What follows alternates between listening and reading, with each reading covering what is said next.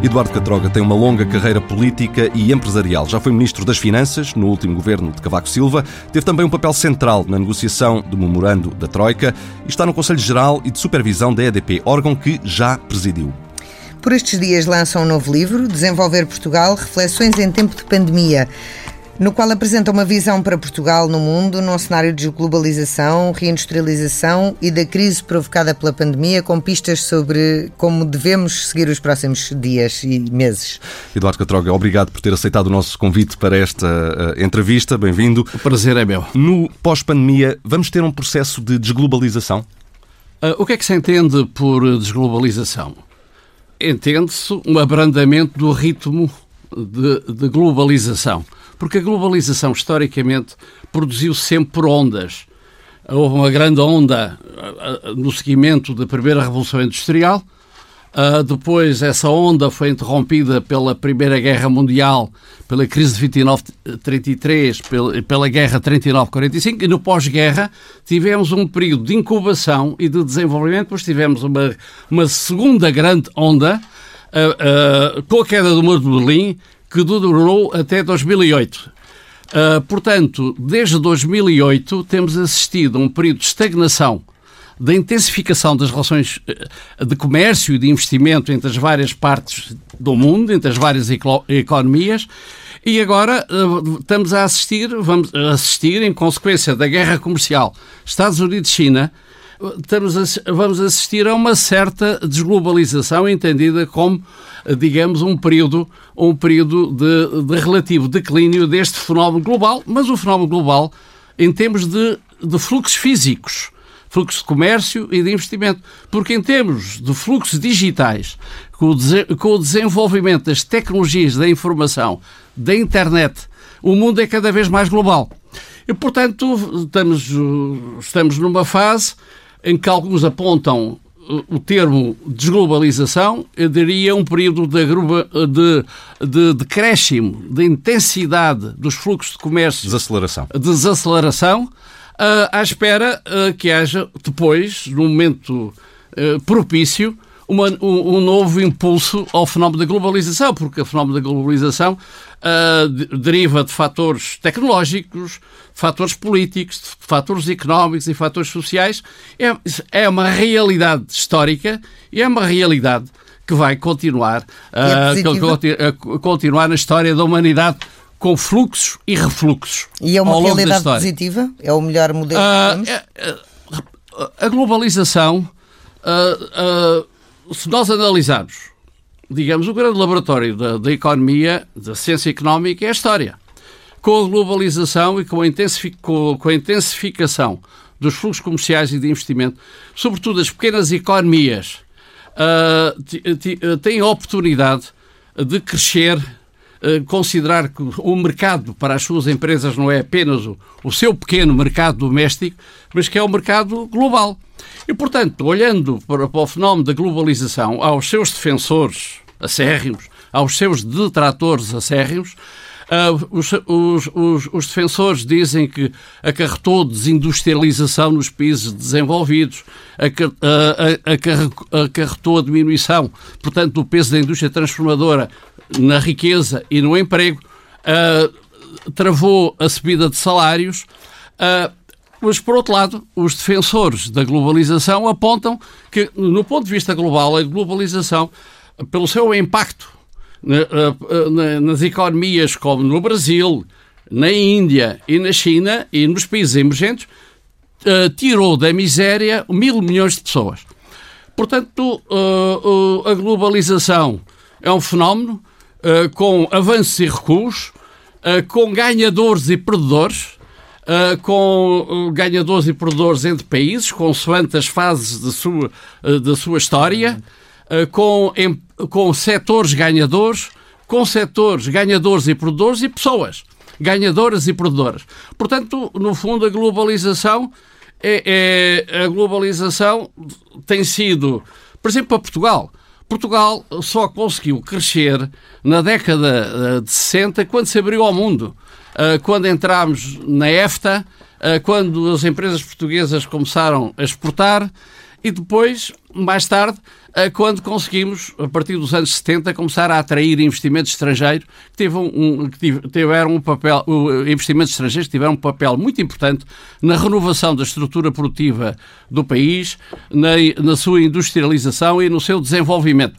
Portanto, a globalização é um fenómeno positivo para quem sabe tirar partido da globalização. Isto é, quem desenvolve estratégias vencedoras no quadro da economia global. Mas agora, uh, com este movimento que aborda no seu uh, livro, que está nas livrarias a partir deste sábado, este fenómeno da desglobalização, uh, ele pode ser um impulso à reindustrialização do país? Olha, quando se fala em reindustrialização, o fenómeno aparece a nível europeu a dizer que realmente a, a Europa deixou criar uma dependência estratégica de algumas produções uh, e, portanto, de, uh, os detratores da globalização apontam este, este, este, este, esta situação para agora defenderem um movimento de trazer para a Europa uh, indústrias que foram para mercados emergentes, para a Índia, para a China e para outros mercados emergentes. No entanto, analisando, uh, portanto, analisando uh, o fenómeno, verifica-se que, uh, no fundo, os países mais avançados beneficiaram com o fenómeno da, da expansão para mercados emergentes, concentraram nos seus territórios as fases de maior valor acrescentado das cadeias de valor e a queda do, do, do emprego industrial de acordo com os estudos de investigação económica, estão mais ligados às transformações tecnológicas do que propriamente ao fenómeno da globalização, ao progresso tecnológico. Portanto, no fundo, no entanto, como existe na percepção da opinião pública e na percepção de agentes políticos eh, de que eh, eh, é importa trazer para a Europa algumas indústrias, e isto vai de, de encontro às tendências, sobretudo dos grandes países, as tendências em França, na Alemanha, que está a ter dificuldades em certas indústrias por, por não ter conseguido fazer a reconversão uh, tecnológica em tempo oportuno, por exemplo, da sua indústria automóvel, uh, e que está com receios uh, de perder algum comboio nas indústrias de capital intensivo, nas indústrias de alta tecnologia, quer-se virar mais para o mercado interno europeu. E, portanto, isso é positivo uh, e, e, vão surgir oportunidades, porque na, na, reindustrial, na, na, na reindustrialização da Europa uh, nós notamos do, do, do, duas situações. Há aquele movimento de deslocalização de atividades de cadeia de valor por próprias, em consequência de decisões racionais empresariais, e esse fenómeno já estava em curso, mesmo antes da guerra comercial Estados Unidos a China muito, muito antes da presente crise do coronavírus, no sentido de uh, os custos em alguns países emergentes também estão a aumentar e, portanto, já, já havia um movimento para trazer para mais próximo dos locais de consumo certas atividades da cadeia de valor, aquilo que eu chamo reshoring uh, uh, empresarial. E agora, por impulso político, há uma tendência para instalar algumas indústrias, sobretudo no campo da indústria farmacêutica, da indústria de equipamento médico, uh, nas indústrias que, uh, tecnológicas mais avançadas, algumas atividades no sentido de, no sentido de aumentar o valor acrescentado nacional no quadro europeu. Simplesmente, as oportunidades para Portugal existem uh, existem se nós soubermos criar condições de atratividade aos investimentos empresariais. Uh, portanto, no fundo, eu até tenho no meu livro, no campo dos incentivos às estratégias empresariais competitivas, um eixo estratégico da ação, atrair para o território português indústrias que têm que pensar não no mercado português, no mínimo no mercado europeu, por razões, uh, por razões de escala. E, portanto, nós vamos estar em concorrência com os outros países, com a Espanha, com os outros países europeus, com os países do leste, com países da OCDE e, portanto, compete a nós criar condições de atratividade para algumas destas indústrias que tragam valor acrescentado nacional, que tragam exportações, que tragam progresso tecnológico e que tragam emprego qualificado. Portanto, no fundo, há oportunidades Quais é são as maiores dificuldades a essas oportunidades? É, por exemplo, um código laboral ainda de alguma maneira rígido? Olha, ainda, é... ainda há pouco, eh, no, no, no, no, como sabe, as organizações internacionais, tipo World Economic Forum, Banco Mundial, o IMD da Suíça, analisam a competitividade relativa dos países. E, portanto, nós basta olhar para esses fatores, fatores de competitividade relativa para saber onde é que temos que atuar. Os investidores internacionais e essas análises de benchmarking normalmente apontam ao nosso país pontos fortes, o nosso clima, o nosso, a nossa segurança, o nosso sistema de, de, comunicações, mas também temos, face a outros países, pontos fracos relativos, uh, pontos fracos relativos ligados com uh, uma burocracia excessiva, ligados com a morosidade das decisões dos tribunais administrativos e fiscais, ligados com falhas no sistema de concorrência e regulação de mercados, ligados com falha, com muita rigidez no modo de organização do trabalho, no sentido de encontrar níveis de organização mais, mais eficientes, uh, no sentido. Uh, também chamam a atenção que a nossa competitividade relativa fiscal é fraca. E nós, uh, gostes ou não, a competitividade fiscal é, é, é, é uma realidade no quadro europeu e no quadro internacional. Portanto, quer dizer, se nós quisermos atuar numa forma ativa, uh, na, numa postura ativa na, na atração de investimentos nacionais e investimentos estrangeiros com potencial de crescimento uh, e com potencial tecnológico e exportador, nós temos que criar condições de atratividade. Temos de trabalhar. E, daí, e, daí eu também no livro desenvolver as políticas de captação de investimento e as políticas de atração de investimento direto estrangeiro. Precisamos de investimento direto estrangeiro, porquê? O capital português é insuficiente, os nossos níveis de poupança nacional bruta, Estado, famílias e empresas, eh, eh, é insuficiente para o nível de reposição e de renovação da nossa capacidade produtiva. Portugal tem, nos últimos anos, quer a nível, uh, o, o, total da formação bruta de capital fixo na economia, compara mal com os países nossos concorrentes, com os países que também estão em processo de upgrading, os chamados países da convergência real, e não é, e, não é e, e, e, compara, e portanto nós precisamos de aumentar o nosso nível de investimento, investimento de qualidade, por forma mas para isso precisamos de atuar sobre todas as variáveis determinantes da produtividade. E este Orçamento do Estado uh, contempla todas essas, todas essas vertentes? Este Orçamento do Estado dá atenção suficiente às empresas, por exemplo? Ah, um orçamento é um quadro de previsão de receitas e despesas para o próximo ano. Este é um, um orçamento especial, não é? Uh, um orçamento pode contribuir para a taxa potencial de crescimento económico se, por exemplo, não aumentar as, as despesas públicas com caráter fixo se aumentar despesas públicas um, de qualidade, naqueles fatores críticos que têm a ver com a qualidade do sistema educativo, que têm a ver com a qualidade do sistema de formação tecnológica, que é um eixo da ação que eu refiro, uh, portanto, uh, que, uh, se tiver, se, que eu refiro como prioritário. Porque tem a ver com, com uma variável que é determinante, que é o capital humano, e o capital humano nada mais é do, que pessoas e o conjunto das suas capacidades e das suas competências. Não só competências gerais, mas também competências especializadas. E, portanto, nós precisamos de aumentar as competências especializadas, as competências técnicas. Uh, e, portanto, este orçamento do Estado, uh, digamos, o orçamento em qualquer ano, é cada vez mais um documento de negociação política entre os partidos e, e, é um documento mais conjuntural do que, e menos estrutural.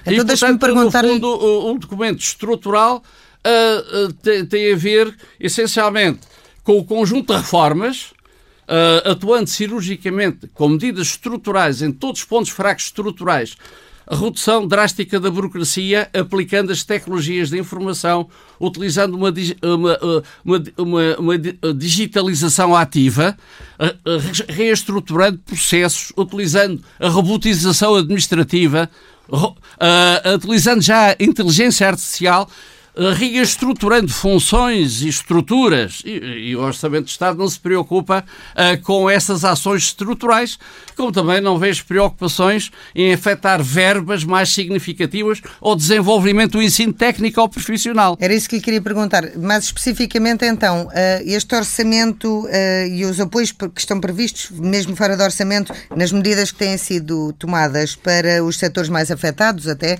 são suficientes ou devia haver um não, helicóptero? Mas, portanto, eu, eu, eu separo entre, entre um orçamento cíclico, conjuntural e até com uma componente de emergência, uhum. com apoios de emergência às famílias e às empresas, uh, de, uh, digamos, de um quadro plurianual uh, que, da afetação de recursos, quer do Estado, quer dos apoios da União Europeia, quer incentivos às políticas empresariais no sentido de nós fazermos transformações, de renovarmos a nossa estrutura produtiva, investirmos nos setores de futuro, eh, desenvolvemos o capital físico, desenvolvemos o capital humano, desenvolvermos, portanto, criação de condições para melhorar a qualidade a qualidade da alocação de recursos na economia, a qualidade do investimento.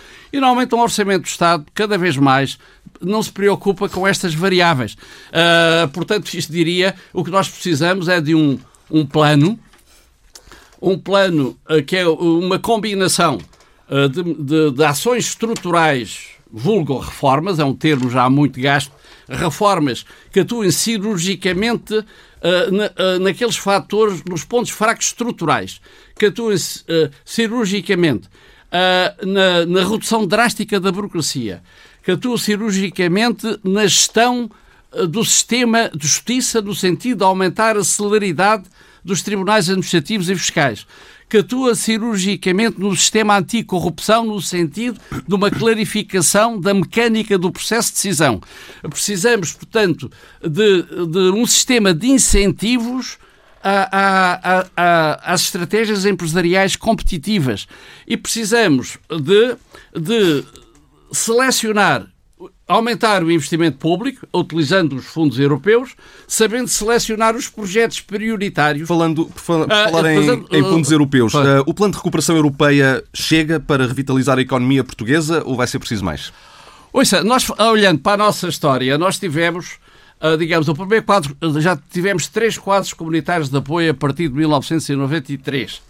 Uh, tivemos primeiro quadro, segundo quadro, terceiro quadro, depois o CREN, depois o Portugal 2020 e agora vamos ter uma nova oportunidade de ouro, uh, uh, digamos, que pode, digamos, representar, uh, representar um, um, uma oportunidade única, se nós soubermos aplicar bem os recursos.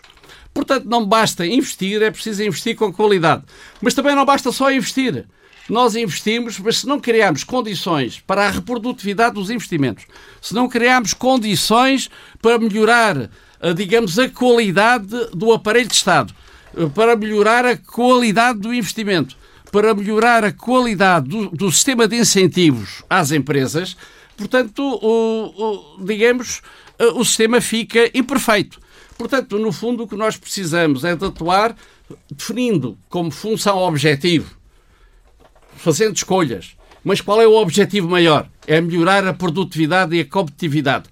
Até porque, como eu saliento no livro, as variáveis determinantes do processo de desenvolvimento económico e social entroncam em três pilares estruturais fundamentais. O pilar político-institucional, que exige melhoria da qualidade das instituições e do sistema de políticas públicas em todos os domínios.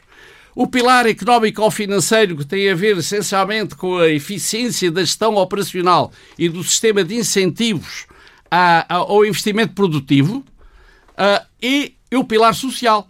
O pilar social que tem a ver com o conjunto de, de, de atividades que tem a ver, que ligam com o desenvolvimento das pessoas, com a sua formação, o sistema, o sistema educativo, o sistema eh, de técnico e de formação profissional, a que atribui a maior relevância, uh, o, o, o sistema de saúde, o sistema de proteção social. Portanto, agora, nós para desenvolvermos o pilar social, o pilar social só pode ser eh, de uma forma continuada desenvolvida se o pilar económico ou financeiro e os outros dois pilares criarem uh, condições este, para o aumento da riqueza nacional. Estes tempos uh, especiais que vivemos trazem riscos também para a banca?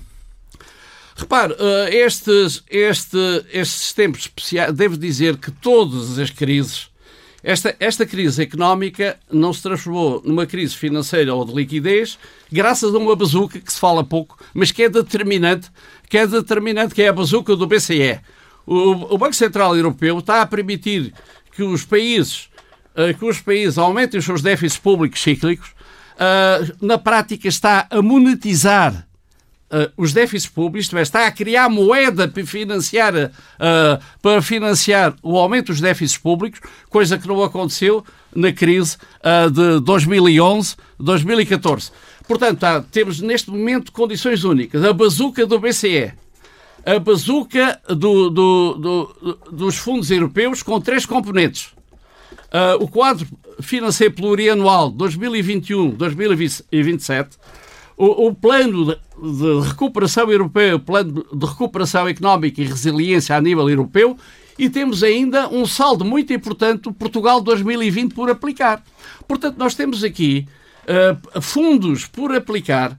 Uh, como não, não, não, houve uma oportunidade na história da democracia portuguesa. Devo dizer que desde 1986 a 2018 nós recebemos da Europa fundos 136 mil milhões de euros a, a, a preço de 2011 e tendo o PIB, a nossa riqueza, aumentado nesse período apenas 120 mil milhões de euros. Uh, agora vamos receber, uh, uh, considerando estes, estes vários instrumentos, esses vários instrumentos, digamos, vamos ter uma oportunidade de, de passar de uma média de apoios de 3, 4 mil milhões de euros ano duplicando durante 10 anos. Portanto, desta vez tem que ser diferente. Das outras vezes, eh, das outras vezes aplicámos o dinheiro em, nem sempre em atividades reprodutivas. Houve uma primeira fase de infraestruturas físicas de apoio ao desenvolvimento que foi necessária, infraestruturas de comunicações, telecomunicações, de energia, de saneamento básico. Uh, uh, mas descurámos o tecido produtivo. Portanto, o tecido produtivo foi o parente pobre na aplicação uh, destes apoios europeus. As empresas são a célula base da atividade económica, as fontes de rendimento das famílias e das empresas, das famílias e do próprio Estado. Portanto, o, o tecido produtivo agora, como eu digo no livro, devia ter a fatia de leão. A, a fatia de leão uh, nos apoios, o que implica, portanto, um sistema adequado uh, de avaliação, de análise e de seleção Mas os, e de hierarquização os, os da responsabilidade. Os, os empresários uh, queixam-se que não foram uh, suficientemente tidos em conta no plano de, de, recuperação europeia. É um tema que já não, não vamos ter... Não, mas o plano para, de recuperação europeia é a nível europeu. A, a, nível nacional nós temos que apresentar... A vertente, a vertente nacional. A, a, vertente nacional, o, o, governo, o governo apresentou um plano que é preliminar, que pode ser revisto. E, portanto, vai haver Deve uma oportunidade uma oportunidade. Deve ser revisto esse plano? Ah, com certeza que sim. Uh, portanto, com uma redefinição de prioridades, uh, recentrando as prioridades da aplicação dos envelopes financeiros em tudo aquilo que tem a ver diretamente com a melhoria da produtividade e da competitividade Muito e bem. das empresas. Vamos, vamos então uh, mudar de tema, Joana. vamos aqui uh, mudar totalmente de tema. Uh, acha que o PSD fez bem em chegar a um acordo com o Chega nos Açores? Olha, eh, eu na, também no livro, na última reflexão, uh, considero que não há uma boa política, não há uma boa política económica, não há uma boa economia sem soluções governativas estáveis e coerentes. Uh, aliás, a nossa história económica prova isso. Quer dizer, uh, repare, nós tivemos aqueles fundos europeus para fazer a convergência real. Se nós analisarmos onde é que estávamos um, uh, em 1986 Onde é que estamos hoje em termos o que é que é a convergência real? É a aproximação ao nível de vida dos países mais desenvolvidos. O padrão é a Europa, a União Europeia há 15. Se nós fizermos isso, uh, fizermos essa comparação, chegamos à conclusão que progredimos imenso de 1986 a 1995 uh, tínhamos estagnado entre 75 e 85 praticamente. E esse é o ah, período uh, do primeiro governo minoritário de Cavaco Silva e dos dois, das duas sim, maiorias portanto, absolutas Isso são dados. Portanto, nós, nós tínhamos em 1985 55,6 uh, do nível de vida médio europeu, o PIB per capita em paridade de poder de compra. Chegámos a 95 com 68,3. Chegámos a, a 2000 com 71 e atualmente estamos com 72. Portanto, dentro de 95 e 2000, 2019, progredimos apenas uh, progredimos, uh, progredimos apenas, passámos de 68,3 para 72. Isto é uma quase estagnação do processo de convergência Eu... real. Portanto, é uma quase estagnação. E se nós analisarmos a quase eh, a, a esta estagnação, a causa está na, na, na, na estagnação da produtividade. Vocês sabem, quando se fala em produtividade, mas, não é trabalhar mais, doutor, é trabalhar melhor. Doutor Eduardo Catroga, e isso para justificar uma opinião que ainda não percebemos qual é. O PSD faz bem ou não em chegar a um acordo com o Chega nos Açores? Ouça, eu, eu, eu sinceramente eu estou fora da política. Eu sou. Mas é certamente um eu espectador atento. Eu, eu sou um cidadão independente que aceitou missões na política. Portanto, eu na política sou partidário de uma convergência estratégica entre todos os partidos eh, que, eh, que apoiam o modelo europeu. Isto é, uma economia de mercado competitiva, socialmente inclusiva. Nesse caso, o Bloco de Esquerda eu, também não eu tem não um sou papel partidário aqui. da introdução de elementos anti-União Europeia, anti-valores da União Europeia, anti-economia de mercado, anti-euro, anti-empresas. É, nesse ah. caso, o Bloco de Esquerda também não lhe faz sentido nestas ah, soluções? Claro que não. Ah, é evidente que é evidente como é que partidos podem influenciar o processo de decisão política, sendo estando nós que sendo, querendo nós vencer no quadro da economia europeia, no quadro da economia global, ter partidos a influenciar que são contra a União Europeia, contra o euro e contra, e, e contra as empresas. Portanto, quer dizer, isso há aqui Mas... uma contradição Uh, uh, uma Essa... contradição. E, portanto, isso daí uh, serem contrários a todas as medidas da racionalização da administração pública. Mas aí está a falar todos do... os incentivos. Doutor Eduardo ah, Catroga, mas aí, incentivos... aí está a falar do Bloco de Esquerda. A pergunta era sobre o Chega. o Chega ainda não sei o que é o Chega. O Chega, não sei qual é a sua expressão eleitoral. Eu, eu, eu devo dizer Mas não entra aqui também o, uma questão de valores? O, também não sei quais são os seus valores. Uh, portanto, penso que o Chega é uma grande incógnita. Tem-se assim, algumas bandeiras, uh, como, como os partidos mais à esquerda tinham. Uh, digamos, mas depois quando chega, quando em determinada altura, uh, digamos, essas bandeiras não passam mesmo de bandeiras. Portanto, eu não, o, o, o que eu digo é o seguinte: uh, quem eu não sou, eu sou partidário de quem ganhar as eleições devia governar. Quem iniciou, quem quebrou esta regra consuetudinária da democracia portuguesa foi o Partido Socialista, em 2015. Eu acho que quem, quem, ganhava as eleições deve governar e o principal partido da oposição, durante um determinado período, devia se abster de criar, de criar oposição e deixar o partido que ganhou as eleições governar. Portanto, foi assim na tradição. De, de, portanto, eu não, não uh, digamos, o Partido Socialista quebrou esta regra uh, da democracia portuguesa, consuetudinária, legitimamente, à luz do quadro constitucional, como, como, como o PSD regional do, do, dos Açores tem toda a legitimidade para, para chegar a acordo no sentido uh, no sentido de ter também mesmo, uma maioria no plano regional. Mesmo que seja com um partido que se diz antissistema. Uh, repare, o, o partido que se diz antissistema depende da influência nas decisões que lhe derem. Ah, portanto, e na prática, eu só após a negociação de um programa de governo regional uh, punha linhas vermelhas e essas linhas vermelhas no caso ultrapassaria o nosso, o nosso em relação tempo, a determinado tipo o nosso, de valores. O nosso tempo está quase a terminar. Temos ainda aqui perguntas sobre mais um tema diferente, Joana. Em que, em que está diretamente envolvido, está no Conselho Geral de Supervisão da EDP. Ficou surpreendido com a decisão do Ministério Público que afastou António Mexia da liderança da EDP na investigação das rendas excessivas? Ouça, eu tenho dito, e aliás trato não diretamente o caso, mas qual é uh, sobre digamos, a necessidade de uma, de uma, de uma intervenção uh, no sentido de melhorar a qualidade da mecânica do processo pré-acusatório uh, no Ministério Público, uh, que é importante, não, é, é, inconcebível apareceu uma queixa numa procuradoria, exatamente igual à queixa que apareceu em Bruxelas a propósito de alegadas rendas excessivas. A Bruxelas já decidiu sobre essa matéria, já demonstrou que técnica e juridicamente todas as, que a EDP não foi favorecida. Logo, se a EDP não foi favorecida, e as decisões estão totalmente estão publicadas e foi um objeto de uma investigação aprofundada pela Direção-Geral da Concorrência no campo, de, de, no domínio das ajudas de Estado. Portanto, eu estou convencido que o sistema judicial português, mais tarde ou mais cedo, vai chegar à mesma conclusão da União Europeia.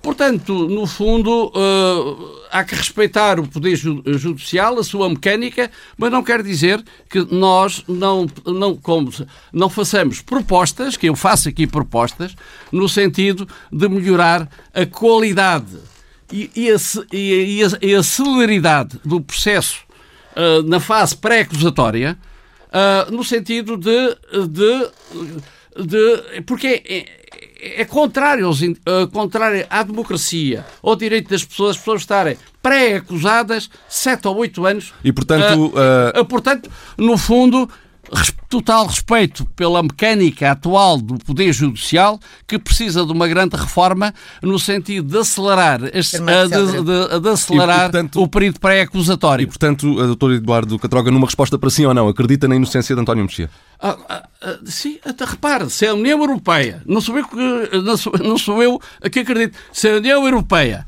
ah, digamos, definiu que todas as decisões substanciais que foram objeto do processo de queixa na Procuradoria, que foi um processo anónimo, idêntico ao processo de queixa na União Europeia, já entendemos. Já, já, já concluiu. Eu estou convencido que, que mesmo que, que, que, o processo caminhe para tribunal, que um dia em tribunal se demonstre que a União Europeia tinha razão. Pode demorar mais tempo. Ah, infelizmente é um processo moroso.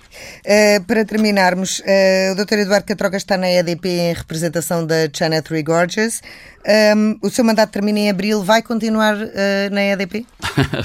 Repare, uh, uh, está, está por uma, uma, uma, questão que neste momento ainda não se põe. eu, eu considero, eu estou, eu entrei na EDP como membro independente, convidado pelo acionista Estado em 2016, 17, e fui, e fui independente, isto é, não representando diretamente nenhum dos acionistas, eh, durante três mandatos e nos dois últimos mandatos, já não como chairman, eh, porque o chairman não pode ser um representante acionista por uma, por uma, uma orientação, eh, digamos, uma decisão regulatória. E, portanto, eu, na altura, entendi por bem a pedido dos acionistas, e não foi apenas os acionistas que eu continuava a representar, mas os principais acionistas representados no Conselho Geral e Supervisão solicitaram uh, para eu continuar. Uh, uh, eu não podia continuar e, portanto, eu continuei como representante do acionista principal uh, do acionista principal neste quadro do apoio das, do, dos acionistas principais da empresa. Portanto, eu não quero antecipar, uh, não quero antecipar o que é que vai acontecer. Mas teria disponibilidade para isso? Uh, repare, eu, eu acho que em tudo na vida há ciclos. Uh, e, portanto, eu aceito sempre desafios e analiso esses desafios em função dos projetos e em função dos contextos em, ou no momento em que eu tiver que tomar a decisão. E assim terminamos a nossa entrevista. Eduardo Catroga, muito obrigado. Muito obrigado. obrigado. Tempo agora para a análise do economista João Duque. João, por causa do 5G há um clima de guerra aberta entre as operadoras de telecomunicações e o regulador, que é a Anacom, uh, por causa das regras desse uh, leilão, mas que inclui também uma guerra já muito antiga uh, que tem a ver com saber se afinal pagamos muito ou pouco pelas nossas telecomunicações. Pois isso é uma guerra uh, que, em primeiro lugar, não me parece que seja positiva para ninguém. Mas também é verdade que os operadores têm que rever, se calhar, um bocadinho aquilo que é as tarifas que estão a aplicar.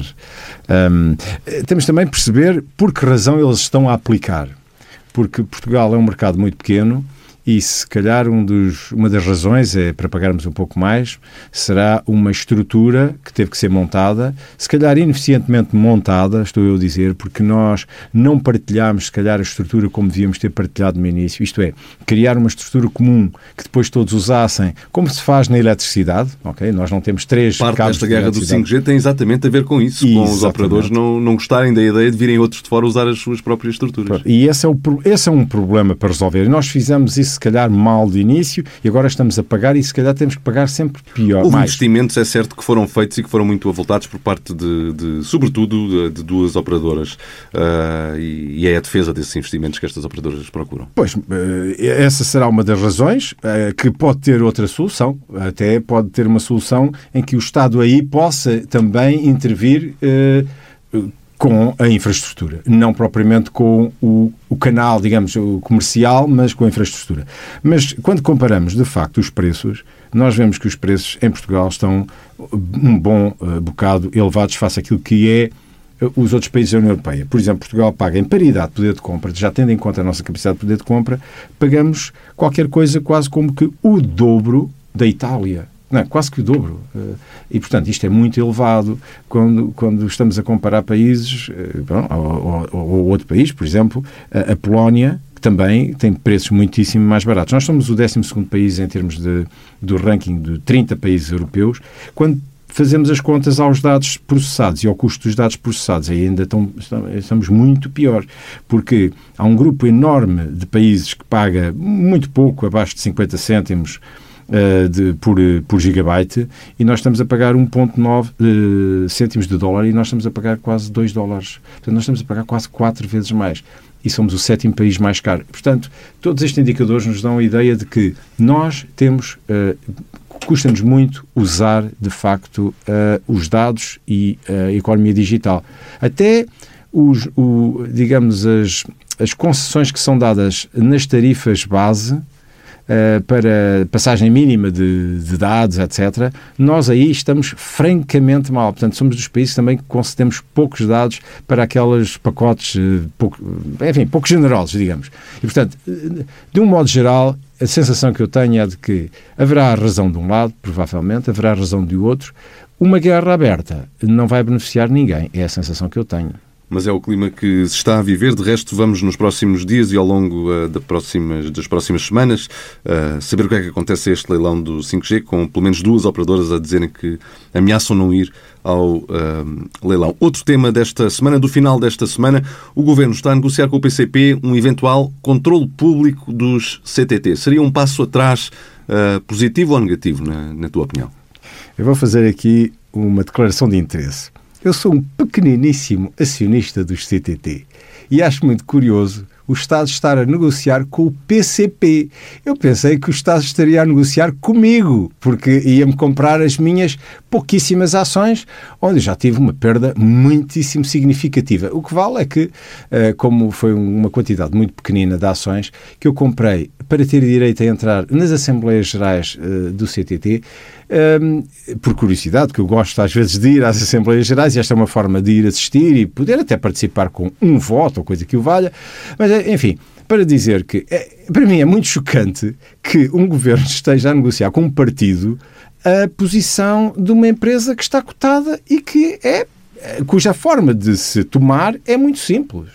É, lança-se uma oferta pública de aquisição sobre as ações e eu, como outros, é, sendo do PCP, do PSD, do PS, até podemos, como acionistas, vender então ao Estado e o Estado vai governar uh, a empresa. Porque estamos a chegar a um momento muito interessante, que é o da concessão, da negociação da renegociação da concessão. Termina no final do ano. É, e, e isto é muito estranho para mim imaginar que os CTT perderiam a concessão. O que está em cima da mesa, João, uh, e isto tem a ver também com a Anacom, de quem falámos há pouco. Exatamente. Uh, é a possibilidade de haver uma solução transitória, porque estamos já quase no final de novembro e ainda não há uma ideia sobre se a concessão vai ser, vai ser uh, prolongada. Mas fica então essa notícia desta negociação do Governo com o PCP para o controle público dos CTT. Portanto, o, o, o controle público de uma parte muito pequenina da tua vida financeira também, através das, das ações. Sim, é engraçado passado eu assistir a dois players, dois agentes no mercado que não têm nada a ver, aparentemente, com a empresa, na sua propriedade, estão aqui a negociar na praça pública, aparentemente, a, a toma da empresa. Quer dizer, eu, eu, eu fico muito admirado porque acho que as coisas têm. Há regras no mercado, a nossa sociedade está organizada de uma determinada maneira, maneira e isso deve fazer-se de acordo com essas regras. É a minha forma de ver o problema.